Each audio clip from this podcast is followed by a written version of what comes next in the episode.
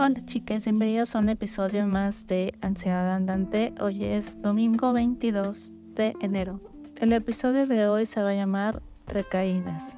Creo que hay algo que no he contado en el podcast anteriormente y es de que muchas veces me escucho y me sorprendo de, que en el podcast soy más positiva de lo que en realidad soy. Hagan de cuenta, si ahorita me escuchan así como positiva o así o con todos estos consejos que les doy en cada episodio, la realidad es que yo en mi vida diaria no soy tan así. Me cuesta mucho lidiar con mis cuestiones mentales que ya se las saben o con mis pensamientos intrusivos. Entonces, eso lo quería decir porque es probable que alguien que me escuche diga, ah, pues ella tiene todo resuelto. No, la verdad es que no. Y de hecho, justamente de eso va a tratar el episodio de hoy que se llama Recaídas. Creo que todas las personas que hemos tenido alguna cuestión de salud mental nos ha pasado esto de la recaída. Crees que ya tienes el control, sientes que ya estás mejorando y de repente pasa algo y entras otra vez en esta cuestión donde sientes que no lograste nada porque te sientes exactamente igual que cuando empezaste o peor, ¿no? Entonces es algo muy difícil de lidiar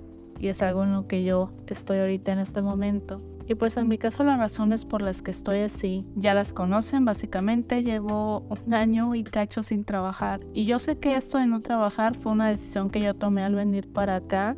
Es algo que ya les he contado anteriormente, pero el hecho de estar sin trabajar, el hecho de estar a veces que yo no sé qué hacer con mi tiempo, me la paso en redes sociales demasiado tiempo. Sé que tengo que enfocarme, por ejemplo, a estudiar inglés. Tengo dos libros de inglés que ya casi no pelo, tengo un libro de coreano que también no pelo, pero es esta cuestión de tomar la decisión para ponerme a estudiar, la tomar la decisión para a practicar y escuchar y todo esto, para mí lo siento como algo tan pesado, algo que no quiero hacer. Está un poco de procrastinación por ahí. Eh, la cuestión es que cuando me decido y tan solo, yo, yo lo sé, es tan solo es abrir el libro y leerlo, me, me mantengo motivada en lo que estudio. O sea, el problema es llegar a abrir ese libro. El problema es llegar a ver ese video de inglés, que también hay muchos contenidos en YouTube súper interesantes. Y es algo que tengo que lograr, chicas, porque estoy a nada, meses literal de estar en entrevistas de trabajo y siento que mi vocabulario todavía no es el adecuado, incluso todavía me pasa muchas veces que estoy, que salgo, no sé, para comprar algo, lo que sea, y sigo sin entender a la persona totalmente lo que me está diciendo. Entonces sí como de,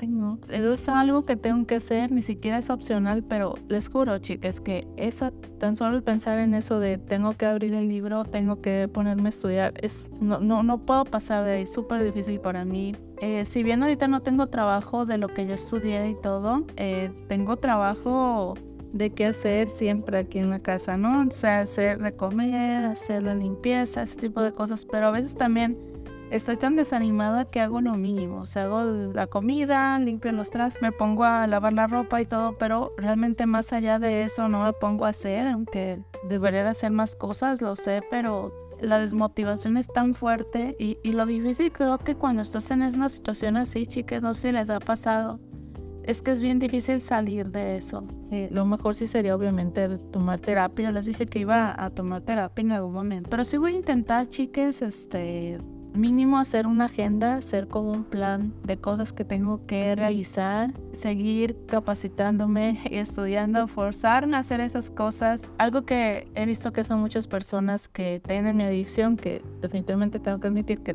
tengo una adicción al celular, es de que ponen su celular lejos, ponen su celular en una caja, ponen celular así como para que les dé hueva ir por el celular y lo estén checando. Entonces es algo que me gustaría a mí poder implementar porque a mí, chicas, nadie me habla ni día a día, la verdad. O sea, muy raro que me marquen. La gente que me conoce sabe que me caga que me marquen. Entonces, eh, realmente la mayoría me contacta por mensajes. Entonces, yo sé que nadie me va a contactar por llamada. sé que si no pelo el celular no va a pasar nada. Creo que debería de intentar al menos eh, vencer un poco eso.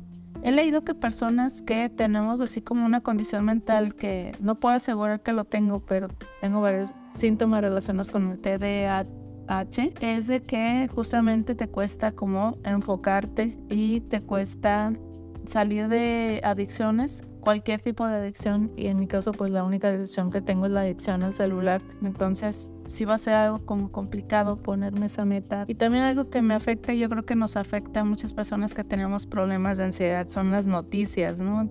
Eh, a cada rato yo creo que uno se satura con estas noticias que por lo regular son negativas. Y ahorita algo que ha estado, pues se está hablando mucho acerca de los despidos en Estados Unidos en empresas grandes, ¿no? O sea, Google y se acaba de despedir un chingo de gente. Entonces, quieran o no, uno se desmotiva porque dice, bueno, ¿qué me espera a mí? Que yo soy un inmigrante que voy a pedir que me patrocinen una visa. ¿Qué me garantiza que alguien sí me va a querer contratar? Entonces, eh, no sé, yo me imagino que ese periodo también en el que estén en entrevistas, chicas, va a ser súper desgastante y horrible. Y pues voy a venirme a quejar aquí en el podcast de ese esos procesos. Quiero hablarles un poquito acerca de cuál es el proceso. Porque hay gente que piensa que es así como aplicar y ya, o sea, haces entrevistas y es como en tu país de origen. Y no, chicas. Aquí hay algo que es como un tipo de secretaría de trabajo que tiene una regla de que para que a ti te contraten como extranjero para desempeñar trabajo profesional, y de hecho cualquier trabajo me parece, primero tienen que tener esa vacante abierta durante un tiempo determinado. Entonces, si nadie norteamericano se postula, ya es cuando te dan esa chance de poder aplicar. Es ahí cuando tú tienes una oportunidad para que te contraten. Entonces, pues el proceso al principio es buscar esa, esa empresa que te dé el patrocinio de visa. Es muy importante mencionar en la entrevista que tú estás interesado en, en que te patrocinen la visa, porque va a tener un costo para ellos esto, o sea, no va a ser así como de gratis y cuesta. Por eso no muchas empresas lo patrocinan. Incluso hay rangos de visa, que es, por ejemplo, la visa TN, que es del Tratado de Libre Comercio, que funciona con Canadá y funciona Canadá, Estados Unidos y México. Es una visa que es la que normalmente te suelen dar a ti como mexicano. El problema de esa visa es que tiene una extensión muy corta y no tiene doble intención, es decir, no te sirve para acumular tiempo para la ciudadanía. Entonces es algo así como que es un permiso de trabajo temporal, pero es la más fácil que te consigan porque es la más barata y también porque puedes empezar a trabajar más rápido, porque la otra que es la que más gente quiere, que es la H1B, es una visa donde tienes más flexibilidad para moverte de trabajo y aparte es una visa doble intención para si en algún momento te quieres volver ciudadano, pero es más costosa para ellos, entonces es una visa que lo, lo, normalmente que he visto que pasa en Estados Unidos es de que te esperan a que tengas otra visa con la que puedes trabajar claramente y ya después de un tiempo si ven que la armas en la empresa, ya te, tú puedes pedir que te cambien la visa a H1B. Pero las empresas también se lo piensan un poco porque pasa frecuentemente que se cambian a H1B y se cambian de empleador. Entonces al final de cuentas es algo como que ellos buscan extender la TN hasta donde se pueda para evitar patrocinar H1B. Bueno, ya me pasé explicando muchas cosas de, de esto de inmigración, chicas, pero sí, básicamente lo que quería contarles es que el proceso realmente es algo largo. Tienes como luz verde en la empresa. Para esto, la empresa que te quiere contratar los abogados te tienen que dar como toda la documentación de que ellos están interesados en, en, esa posición para ti. Y a partir de ahí, pues ya vas a tu consulado de tu país de origen y haces una entrevista con eh, ay, no me acuerdo cómo se les llaman los representantes ahí del consulado. Ellos checan tus documentos, te hacen unas preguntas, eh, es una entrevista súper breve y ya ellos ya te autorizan la visa de trabajo. Básicamente ese es el proceso, chicas, y ya, pues ya puedes ir a viajar Ay, disculpen, siento que este tema de migración lo meto mucho y no sé qué tan interesante sea para personas que están nada más interesadas en salud mental, chicas, perdón. Ay, se me escucha la voz un poco ronca porque no he tomado agua. Ay, también es un propósito que quiero hacer en este año, tomar más agua, acordarme de tomar más agua. Bueno, algo que no mencioné en el podcast, chicas, y que no quiero que se me pase mencionar, ¿qué sería para mí un lugar perfecto? O sea, ¿qué tendría, qué cualidades tendría que tener? Y creo que la seguridad es una de las cosas súper importantes para mí porque sin seguridad no te permite salir de la ansiedad, así de simple. Como lo veo, hay una psicóloga que tuve anteriormente que me decía es que tú si las cosas en México, por ejemplo, me acuerdo que me quejaba yo y decía, es que la inseguridad en México, y ella me decía, es que si están las cosas mal en México, no te voy a decir que no, pero tampoco están al punto en el que tú lo piensas, o sea, al punto en el que básicamente yo a partir de que piso afuera de mi casa ya me puede pasar algo, ¿no? Entonces no está ese nivel y la verdad es que no, o sea, ese nivel están países de guerra, ¿no? No, México, ¿no? Pero todas estas noticias acerca de desapariciones forzadas de mujeres, todas estas noticias acerca de feminicidios, todas estas noticias acerca de Uber, que hay, hay noticias, chicas, de que hay Uber que les pagan para secuestrar mujeres. Claro, eso no es algo que pase en todos los casos, que todos absolutamente los Uber hagan eso, pero todas estas noticias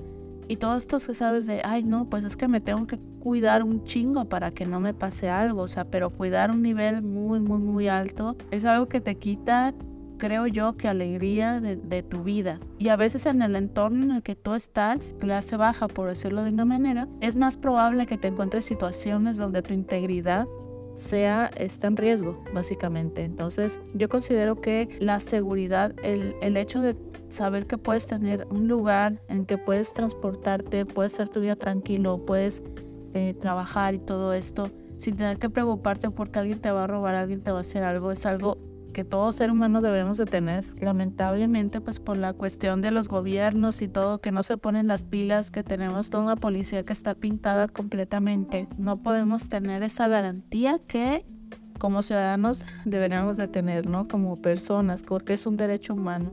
Porque es un derecho humano el derecho a la seguridad. Todo esto, claro que te afecta. Es tanta inseguridad que a veces siento que ni aquí me siento segura. Entonces, a veces hasta he pensando, y si emigro a otro país, la cagué en emigrar aquí. Pero la realidad, chicas, es que aquí es donde los salarios están más altos. Es una realidad. Y la moneda está pues equilibrada. Entonces digo, bueno, tengo que aguantar, aguantar un poco más, chicas. Y pues a veces se trata de eso en la vida. A lo mejor suena un poco triste, a lo mejor suena un poco pesimista pero a veces la vida se trata de, aguantar un poco más, eh, levantarte ese día y a veces lo siento como una responsabilidad tan pesada que me cuesta tanto, tanto trabajo, chicas, que la vida se reduce a tener que cumplir con ciertas obligaciones, a tener a lo mejor que poner en pausa las cosas que quieres hacer y tratar de tener esos momentos donde puedes hacer cosas que realmente te hagan feliz, aunque sean momentos, aunque sean dos o tres horas tener esos momentos de escape donde puedas tener un momento de esparcimiento, no sé, jugando videojuegos. Pues como ahorita me siento así, chicas, la verdad no sé, no sé si voy a grabar un episodio la próxima semana. ¿Cuándo voy a volver a grabar? Yo sé que este podcast ha estado lleno de eso, de inconsistencias, pero pues soy una persona realmente que no les estoy inventando que tengo una condición de salud mental, es algo completamente real. Entonces, así van a estar las cosas por el momento. Hola chicas, soy yo editando. Simplemente creo que me faltó un mejor cierre para este episodio y simplemente decir que las recaídas son algo completamente normal dentro de la salud mental. Entonces, no sean tan duros consigo mismos. Es algo normal a todos nos pasa y lo importante es como no buscar cómo salir de ahí, ¿no? Y pues nada, chicas, eso sería todo por el episodio de hoy. Muchas gracias por haber escuchado un episodio más de Ansiedad Andante. Te invito a calificar el podcast en Spotify con la calificación que creas conveniente. Recuerda que tus comentarios son bienvenidos, así como la retroalimentación del podcast. Puedes enviar un correo a ansiedadandante.gmail.com o un tweet a arroba ansiedadandante. Recuerda que pedir ayuda es de valientes. Nos vemos en el próximo episodio.